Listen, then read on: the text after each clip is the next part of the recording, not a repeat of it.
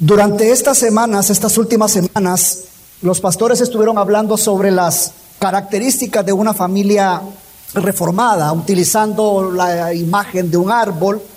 Y rápidamente haré un breve recuento, porque no es el objetivo de esta enseñanza, pero rápidamente haré un breve recuento de, de lo que estuvimos aprendiendo utilizando esta imagen del árbol.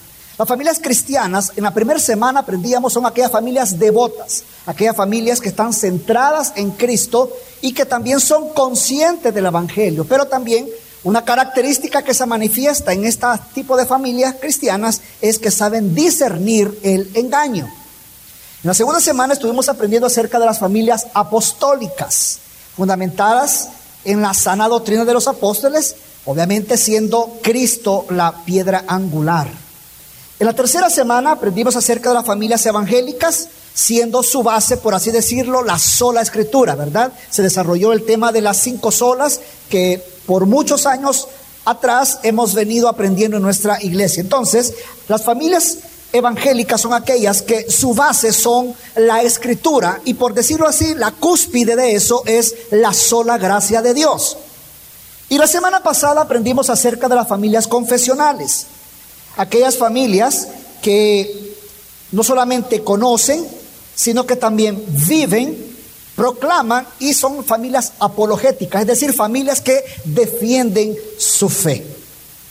Si usted se dio cuenta, cada parte del árbol representó las características de una familia reformada.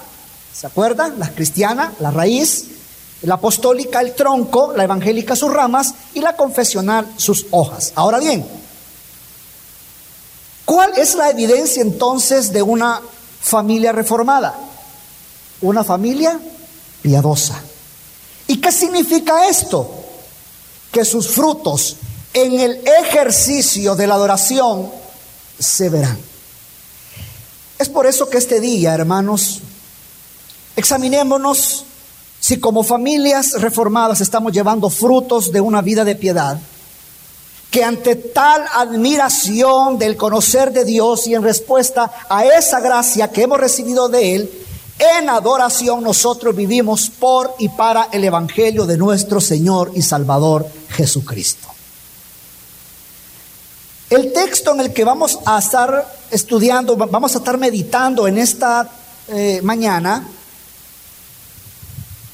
es la carta del apóstol Pedro su segunda carta. Pero hay una palabra que a mí no personal me llamó la atención y es que en esta segunda carta del apóstol Pedro, 16 veces aparece la palabra conocimiento. Entonces, esto llama la atención porque nos lleva a que meditemos rápidamente en esto.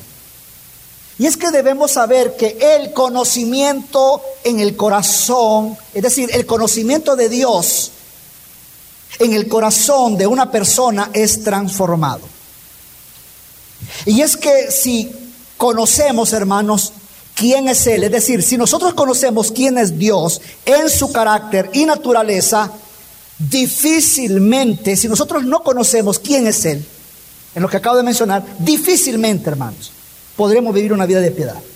Y déjame ponerte un ejemplo. Mira, no importa la vocación que tú tengas, abogado, médico, ah, em, eh, arquitecto, ingeniero, eh, albañil, eh, mecánico, electricista, fontanero, etcétera, etcétera. Siempre van a haber preguntas con relación a esa vocación. Siempre. Siempre van a existir preguntas. Entonces, la forma en como yo puedo saber e indagar un poco más de esa vocación, ¿qué hago? Ir y estudiar, ver las normas de eso. Ahora bien, ¿qué de la vida espiritual? ¿Qué de la vida espiritual? ¿Acaso deberíamos nosotros omitir esto? Por supuesto que no. Si queremos vivir, hermanos, haciendo su voluntad, vivir piadosamente, de, de una manera piadosa, debemos ir a las escrituras. Porque solo ahí veremos y viviremos todo el tiempo asombrados de quién es Dios.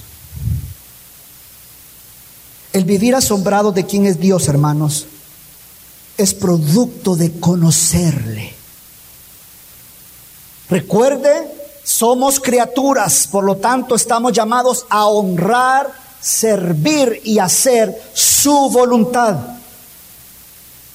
Por eso es interesante ver que incluso Él mismo, es decir, Dios mismo viene y establece a la vez, revela al hombre el principio regulador de cómo quiere que hagamos y se cumpla su voluntad. Hay un teólogo llamado Wilhelmus Brackel, él dice, todo lo que Dios quiere, el siervo de Dios también quiere. Porque la voluntad de Dios es el objeto de su deseo y deleite. Y como ya lo dije hace un momento, el texto que estudiamos o vamos a estudiar forma parte, hermanos, de la última carta que el autor da a sus lectores originales, refiriéndome al apóstol Pedro. Y para comenzar, abramos nuestras Biblias o encienda su Biblia y vamos a estar meditando en la segunda carta de Pedro del capítulo 1 de los versículos 3 al versículo 11. Pero para comenzar vamos a leer nada más los primeros dos versículos. Y en estos dos primeros versículos, del 3 al 4, dice la Biblia. ¿Ya lo tienen, amados? Amén. ¿O los espero o ya está? ¿Estamos listos?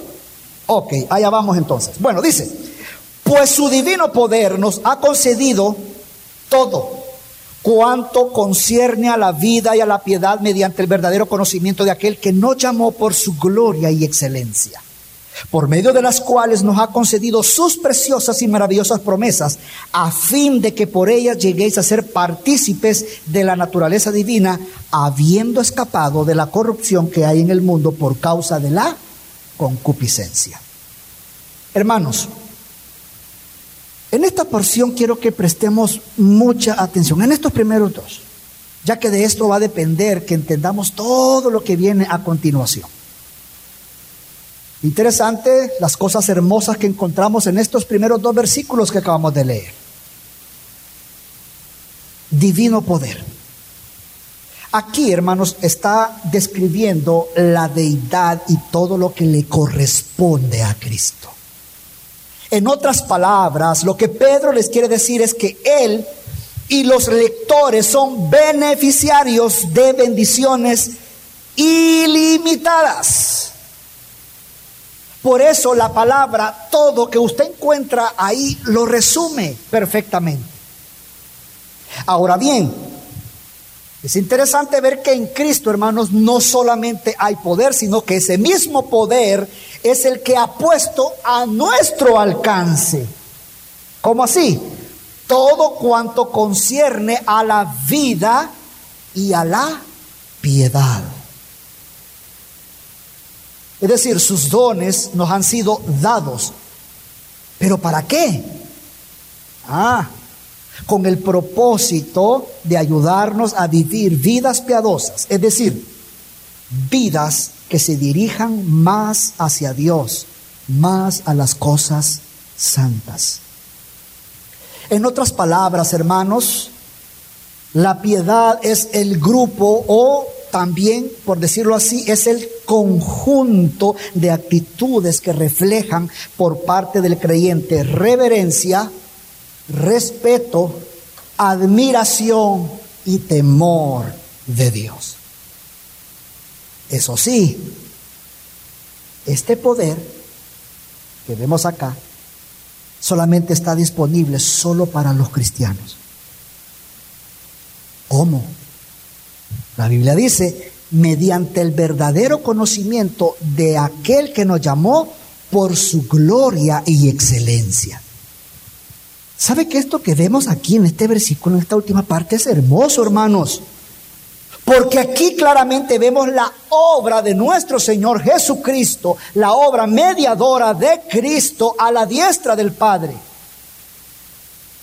Un teólogo que también es muy mencionado desde este púlpito y en nuestra iglesia, Juan Calvino, por ejemplo, él comentando esta parte de la carta, él dijo lo siguiente, Pedro hace a Dios autor de este conocimiento porque nunca vamos a Él a menos que seamos llamados. Dios nos ha llamado por medio de Cristo a la salvación. Hermanos, hermanas, lo que Pedro está diciendo es que tanto la vida como la piedad son concedidas por el poder de Dios y mediante el conocimiento. Vea qué interesante. Una vez más, la palabra conocimiento. Y es que debemos saber, hermanos, que la vida cristiana no ocurre por una simple reproducción automática, no.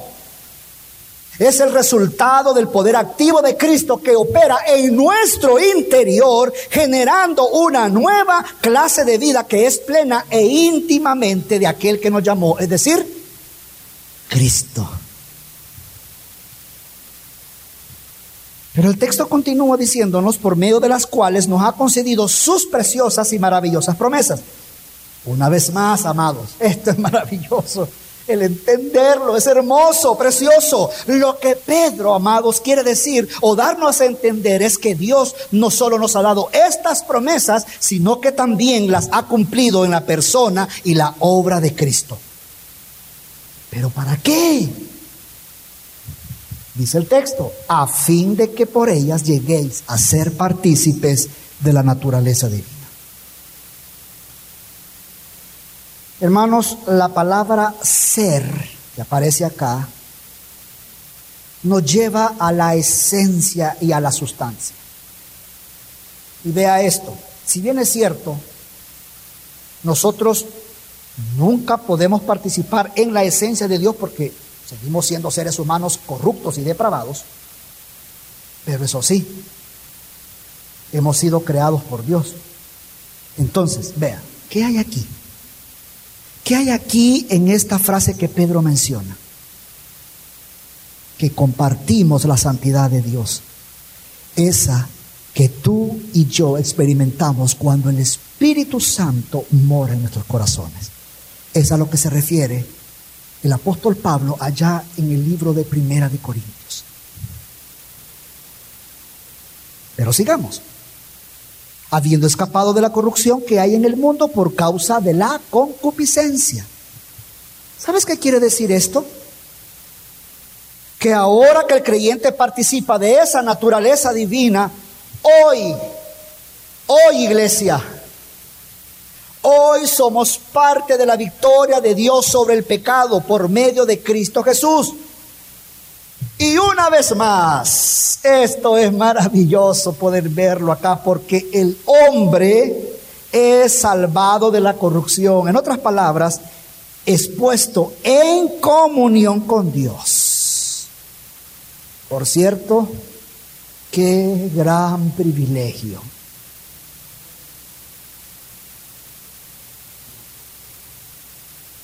¿Qué significa esto para nosotros hoy? Iglesia, Jesucristo es el principio y el fin de la piedad. Que solo por medio de Cristo Jesús nosotros participamos de la santidad de Dios. Somos llamados a vivir en santidad. Y al hacerlo tenemos comunión con el Padre y con su Hijo. Por eso, iglesia de Jesucristo, cuando nuestros pensamientos están fijos en Él, tenemos parte en el llamado celestial y en Cristo mismo. Y al hacerlo, participamos de la naturaleza divina y por lo tanto reflejamos sus virtudes. Huimos del mal porque sabemos que ya no pertenecemos a este mundo, sino a Dios. Ahora, si nos damos cuenta, hay una santificación de raíz radical que Dios produce en el momento de nuestra salvación. Pero eso sí, es una santificación que va a ir en aumento y en crecimiento, en desarrollo, que es lo que vamos a ver a continuación en los versículos del 5 al 7. ¿Y qué vemos en los versículos del 5 al 7? A ser diligentes en el crecimiento espiritual. Vamos a la Biblia una vez más, versículos 5 y al 7. Dice, por esta razón también obrando con toda diligencia, añadid a vuestra fe virtud.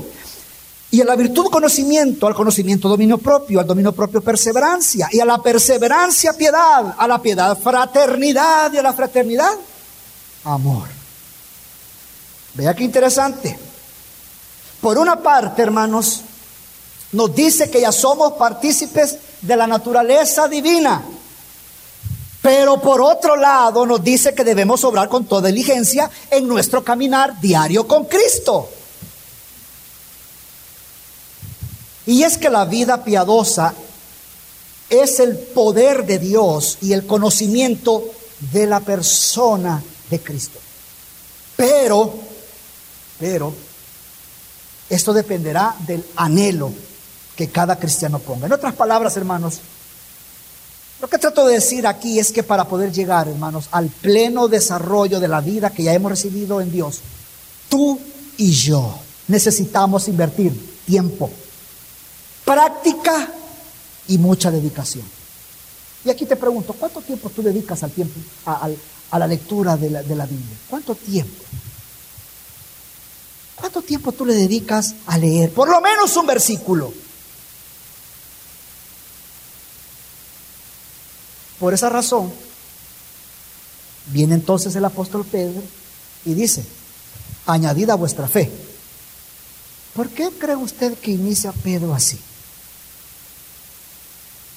Porque resulta ser que la fe es la confianza que tenemos como creyentes en Dios. Es la raíz de la vida cristiana. Pero a la fe, hermanos, hay que añadirle, ¿qué dice ahí? Virtud. Esta palabra virtud es la misma que aparece allá en el versículo 3, excelencia. Es decir, que a la fe el cristiano debe añadir la excelencia, la eficacia, porque Dios, quien nos llamó a su comunión con Él, Él es digno de lo mejor. En otras palabras, para entender esto mejor, la virtud, excelencia, de paréntesis, de un cristiano es que llegue a ser parecido a Cristo. Es decir, hermanos, su vida, mi vida, debe reflejar en todo momento lo hermoso de Cristo, porque al hacerlo, participamos de forma más plena de la naturaleza divina. Pero sigamos, porque a la fe, virtud. ¿De la virtud qué? Conocimiento. Esta palabra es fácil de poder entender porque eh, se refiere a lo que ya he mencionado antes, es decir, al conocimiento pleno de Dios. Ese conocimiento que proviene del Espíritu Santo y que a su vez se enfoca en la persona y palabra de Dios. Por eso, mire hermanos, al haber conocimiento de Dios, ¿sabe qué va a suceder? Viviré asombrado todo el tiempo. Al haber conocimiento de la escritura, viviré asombrado todo el tiempo. Pero si no la hay, por supuesto que no viviré asombrado. Eh, Dios ahí está. Lo llamo y ahí aparece. Ahí hice algo indebido. No pasó nada. Pues bueno.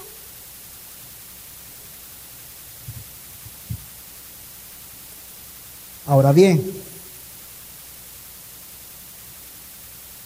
la fe, la virtud y el conocimiento no son suficientes para nuestro andar cristiano. ¿Qué? ¿Qué? ¿Cómo? Sí. Por eso Pedro viene y agrega tres cualidades que contribuyen a la santificación del cristiano. ¿Cuáles son esas? Dominio propio, perseverancia y piedad. Mire, dominio propio, la misma que usa allá en el libro de Gálatas capítulo 5 el apóstol Pablo, la misma. Tiene que ver con el abstenerse, el control de nuestros deseos en todas las áreas. Todas las áreas, hermanos. Pero esto obviamente no se logra por uno mismo, sino que es producto de la acción de Dios mismo en la vida del cristiano. Dominio propio se ve manifestado en la vida del creyente. Obviamente cuando conozco y sé del carácter de Cristo, te ponen un pedazo de postre y dice, cómelo. No, pero mira qué rico está. Muérdelo. No. Una mordida chiquitita, mira qué suavecito por dentro. No. Con un cafecito de esos pacamara que, que, con notas. No. No.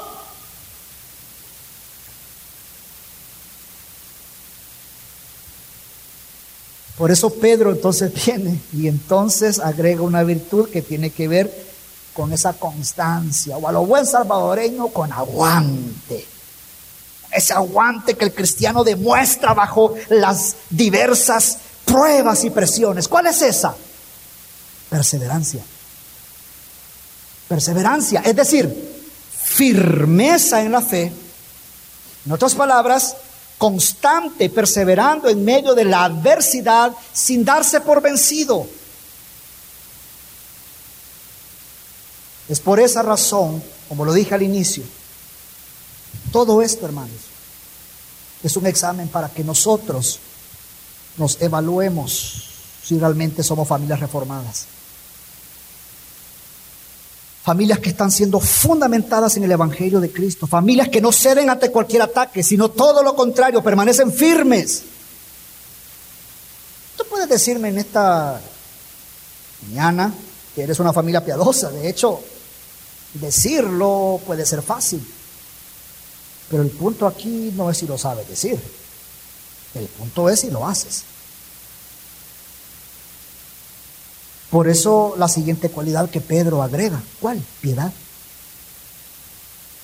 Esa que tiene que ver con lo que el cristiano da a Dios en respuesta a esa gracia que ha adquirido o ha obtenido de Él.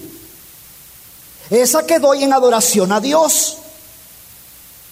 Esa que es producto por conocerle.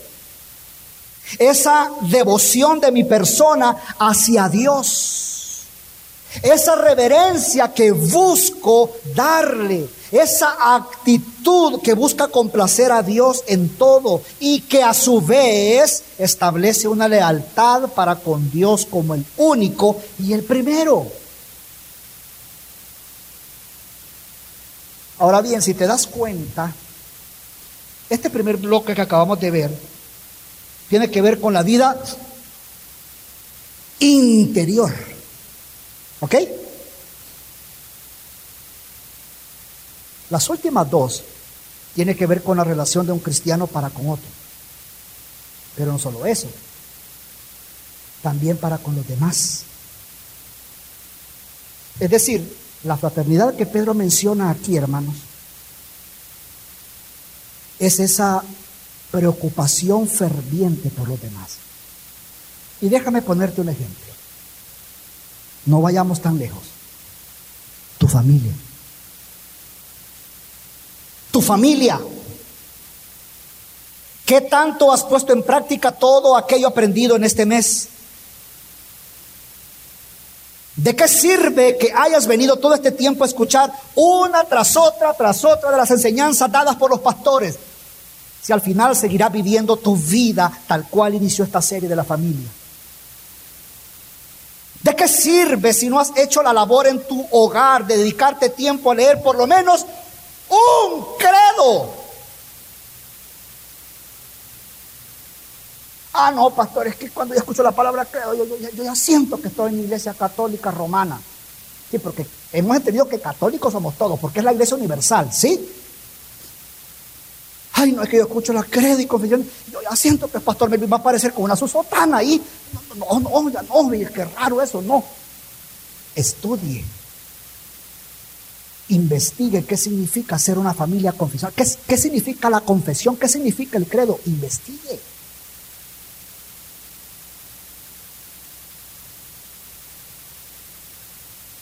¿Cuántos dedicaron tiempo a hablar de cada enseñanza dada en esta serie. ¿Cuántos se sentaron ya con sus familias a profundizar sobre cada punto desarrollado en las enseñanzas? No vengas a decir que eres una familia reformada cuando te ha valido todo. Pensando que con solo el venir, sentarte, ya te reformaste. Amados, Iglesia de Cristo, seamos conscientes.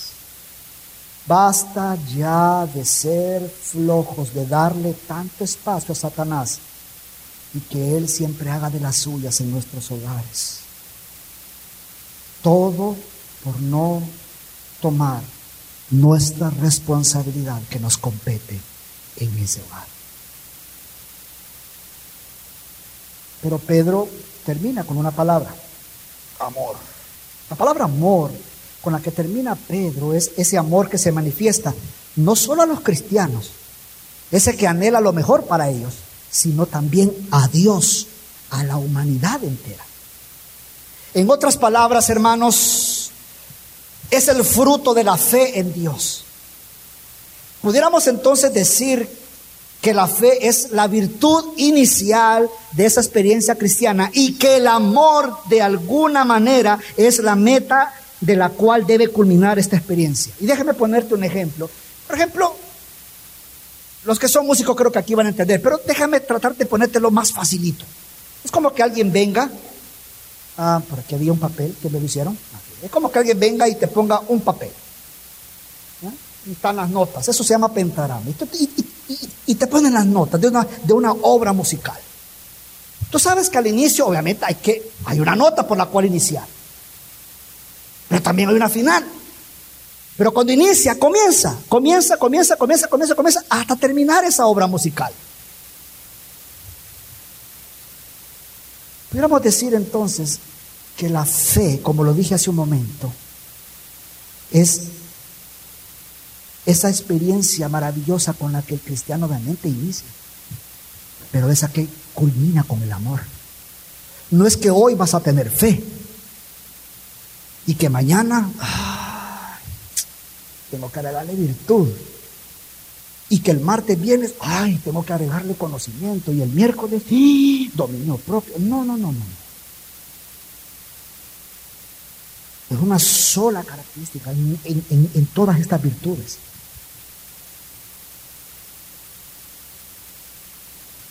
Ahora, todo esto que hemos visto hasta este momento requiere algo tuyo y mío. Dedicación. No solo porque estuviste aquí y escuchaste que ya estamos hechos. No, no, no. Ya llegué, entonces ya estuvo. Ah, pues ya, ya, ya cumplí. No, hermano, requiere esfuerzo, empeño, dedicación.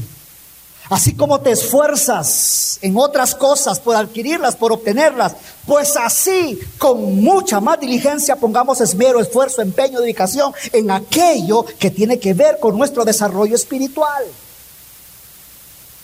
Iglesia de Jesucristo, Dios no quiere estancamiento espiritual en ninguno de sus hijos. Por lo tanto, no creas a las mentiras de que como ya llegaste a un punto donde dices que ya conoces ciertas cosas de la Biblia, pues ya no te esfuerzas por conocer más y más de Él. No. Por eso, una vez más, la palabra de Dios en este día nos recuerda que necesitamos crecer, necesitamos conocer más de Cristo. Deja de ser perezoso. Esto no te llevará a nada bueno. Incluso aunque sepamos que nuestros pecados pasados, presentes o futuros ya fueron perdonados en Cristo, eso no significa que no debemos entregarnos con toda dedicación y entrega a conocer más de Él y ser semejante más a Cristo. Es cierto, iglesia, no podemos conocerlo todo como Jesús, no somos, no omniscientes, no podemos conocerlo todo como Jesús. No. Es cierto, no podemos ser todos poderosos como Jesús. Pero sí podemos cultivar su piedad. Sí podemos cultivar su temor a Dios. Cultivar e imitar su humildad. Eso sí podemos. Por eso, ya para finalizar, en los últimos versículos que nos quedan, del 8 al 11, vemos ese crecimiento, pero también la seguridad, los resultados de añadirle a la fe. Vamos a los versículos 8 al 11 y dice la palabra de Dios así. Pues estas virtudes al estar en vosotros y al abundar no os dejarán ociosos ni estériles en el verdadero conocimiento de nuestro Señor Jesucristo. Porque el que carece de estas virtudes es ciego o corto de vista habiendo olvidado la purificación de sus pecados pasados. Así que, hermanos, sed tanto más diligentes para hacer firme vuestro llamado y elección de parte de Dios. Porque mientras hagáis estas cosas, nunca tropezaréis, pues de esta manera os será concedida ampliamente la entrada al reino eterno de nuestro Señor y Salvador Jesucristo. Pedro hace un contraste. En el versículo 8 vemos cómo viene a hacer hincapié en el hecho de que estas características espirituales, hermanos, pertenecen a los cristianos. Es decir, que si como cristianos atendemos con diligencia todas las virtudes que ya fueron mencionadas anteriormente, ¿sabe qué pasará? El cristiano será efectivo y productivo en el conocimiento de Cristo. Acciones. Tengo que orar. Tengo que leer. Tengo que estudiar. Tengo que servir. Tengo que dar acciones. Obviamente eso hará, esto hará que no seamos ociosos ni estériles. ¿Y por qué digo esto? Porque debemos entender que en la vida de un cristiano, cuando experimenta, hermanos, la gracia de Dios, este progresa en cuanto al conocimiento de nuestro Señor. Y eso se convierte en adoración hacia Él. Por otro lado, el versículo 9 es todo lo contrario. Dice, el que carece de estas virtudes es ciego o corto de vista. Qué interesante es ver, hermano, que Pedro, si usted se da cuenta, ya no utiliza la palabra vosotros, sino la palabra él. Es decir, que no está acusando a sus lectores, solo está declarando un hecho para ilustrar este punto. Con esto, Pedro lo que quiere decir, e incluso nos quiere decir a nosotros también, es que si usted y yo descuidamos el cultivo de estas virtudes espirituales, estamos ciegos. Por lo tanto, al estar ciegos no podremos ver la palabra de la verdad de Dios y al no poder ver la palabra de Dios olvidamos la purificación de nuestros pecados. Esa que ya se obtuvo mediante la muerte y crucifixión de Cristo Jesús. Pero ojo, ojo, hay un peligro en no crecer. Dice la Biblia, habiendo olvidado la purificación de sus pecados pasados, así que, hermanos, sed tanto más diligentes para hacer firme vuestro llamado y elección de parte de Dios. Porque mientras hagáis estas cosas, nunca tropezaréis. Pues de esta manera os será concedida ampliamente la entrada al reino eterno de nuestro Señor y Salvador Jesucristo. Hermanos, qué precioso incentivo, hermoso incentivo hermoso incentivo a una vida de crecimiento, donde Dios nos libra de tantas cosas si nos dedicamos a crecer con empeño y con esfuerzo. Por eso es que la manera, hermanos, en que lo expresa, eso hace firme nuestro llamado y elección. ¿Cómo así? Porque si Dios, hermanos, mire, si Dios nos eligió, ¿quién puede darle vuelta a todo esto? ¿Quién puede revertir todo esto? Cuando usted y yo sabemos perfectamente, hermanos, que su llamado es irrevocable para los hijos de Dios. En ese sentido, hermanos, entonces sabemos que su llamado, como ya lo dije, es irrevocable. En ese sentido, entonces, ¿por qué dice que podemos hacer más firme nuestro llamado y elección? Ah, porque viviendo de esta manera, viviendo dedicados al crecimiento espiritual, nosotros estamos, por así decirlo, hermanos, sellando de manera visible en nuestro corazón. Y aún más para los demás. El hecho de que tenemos una nueva vida espiritual en Cristo. Y la estamos desarrollando precisamente porque Dios nos la dio. Y es en Él que nosotros podemos crecer y desarrollarnos. Por lo tanto, al ser diligente, os será concedida la entrada al reino eterno. Mira, iglesia, la falta de santidad en una vida de piedad puede ser una señal de que una persona no ha abrazado genuinamente el Evangelio. Por eso aquí haciendo un paréntesis, si aquí hay personas que no conocen de Cristo o incluso nos están viendo, es un momento para que tú puedas reflexionar y vengas y abraces el Evangelio de Jesucristo. Pero para nosotros, hermanos, los cristianos, el abrazar el Evangelio no tiene, o, o, mejor dicho, el abrazar el Evangelio no quiere decir que ahora podemos ser descuidados en nuestra vida cristiana. No, porque ya estamos seguros en Cristo, fuimos justificados en Él, eso no se va a cambiar, no se va a revertir. Y déjame explicártelo de esta manera. Esa obra, hermanos, esa obra de justificación va de la mano, va a ir acompañada, se evidenciará, se mostrará por una vida que ahora procura vivir para la gloria de Dios y a su vez lo vive admirando.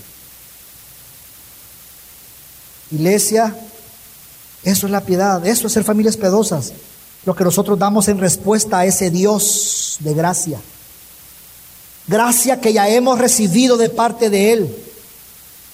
Por eso, una vez más, si somos una familia reformada, llevemos frutos de una vida de piedad que ante tal admiración que ha producido el conocer de Dios en respuesta a esa gracia que hemos recibido de Él en adoración, nosotros vivamos por y para el Evangelio de nuestro Señor y Salvador Jesucristo. Ojo, cuando digo conocer de Dios, ¿por qué digo esto? De hecho, no Espero no se extrañe con lo que voy a decir, pero de hecho es posible tener mucho conocimiento de la teología sin ninguna piedad. Los demonios, por ejemplo, ellos conocen a Dios, incluso tiemblan. Santiago lo dice. Mas sin embargo, cuando alguien conoce a Dios verdaderamente por fe, este conocimiento lo une a Dios por medio de Jesucristo. Por lo tanto, iglesia, accionemos, caminemos, seamos diligentes. Un teólogo llamado Joel Vicky dice, el conocimiento de Dios es relacional. Lo buscamos buscándolo a Él. Esta es una santa búsqueda de Dios en respuesta a su autorrevelación en la palabra. Caminemos, seamos diligentes, accionemos.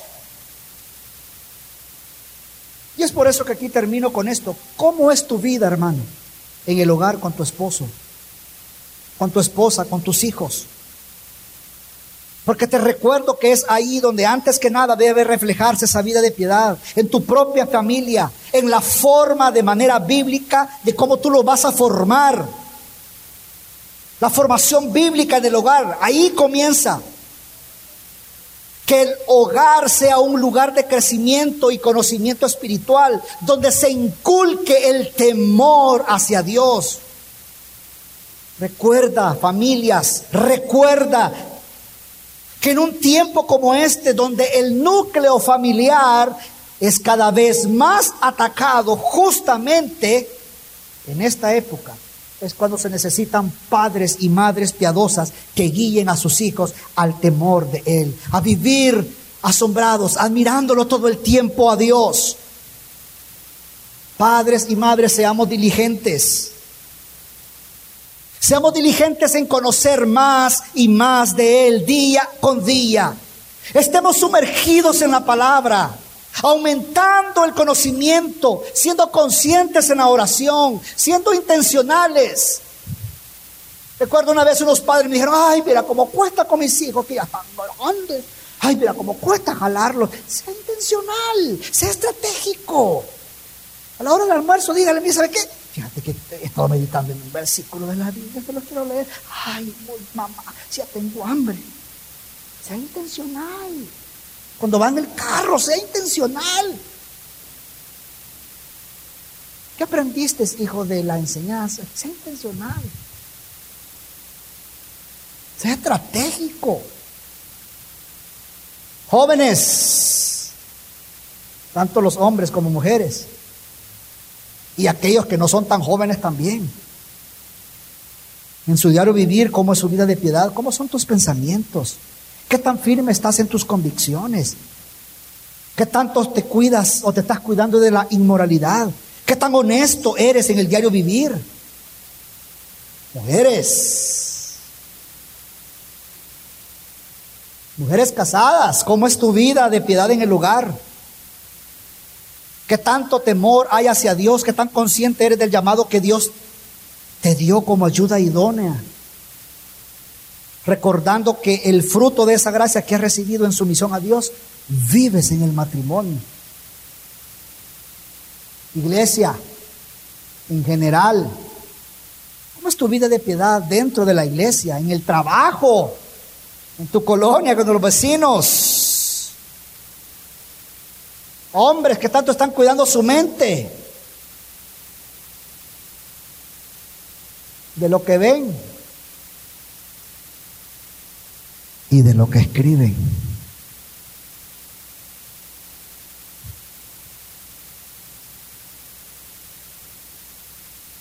¿Qué tanto estás buscando el bien para con los demás? ¿O buscas vivir solo para ti? ¿Cómo es tu servicio a Dios? ¿Qué tan consciente eres del congregarte? ¿O te congregas solo por cumplir una cuota? ¿O te congregas porque sabes que es parte de la vida de piedad que tienes para con Dios? Recuerda, respuesta a Él. ¿Cómo es tu vida de oración, de adoración? Entendiendo que adoración, hermano, no es cuando nos dicen levantemos las manos. No, eso es levantar las manos. Adoración no es eso, hermano.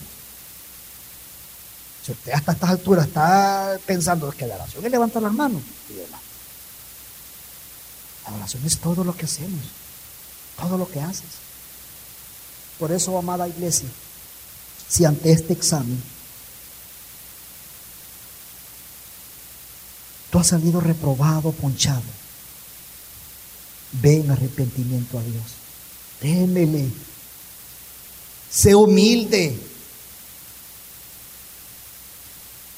Un teólogo llamado Hermann Wabin dijo, el primer deber de un cristiano es ser humilde y modesto. Esta es una tarea que debemos emprender con temblor. Por lo tanto, iglesia, ve y pídele perdón. Si no has sido diligente en llevar esos frutos de piedad que son adoración a ese Dios supremo, hoy es el momento para que pueda venir a Él Haz el compromiso de conocer más y más para que así tu conocimiento aumente. Y al aumentar ese conocimiento, tu respuesta a Él sea adoración. ¿Quieres saber cuál es el secreto de la conducta piadosa? Bueno, el secreto de la conducta piadosa es conocer a Dios. Y es que, hermanos, le da gloria a Él. Hermanos, hermanas, así como el objetivo de Pedro a sus lectores, es a que no se queden estancados pues creo que ese objetivo sigue vivo el día de hoy. No basta con darnos el título de familias reformadas, sino con toda diligencia vivir una vida de piedad que refleje todas esas virtudes que Pedro les dice a sus lectores y que también siguen vigentes, como lo dije hace un momento, para el día de hoy a nosotros.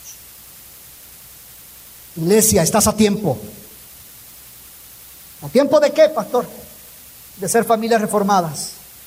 que sus raíces son cristianas, su tronco apostólico, sus ramas evangélicas, sus hojas confesionales y que sus frutos, hermanos, son la piedad.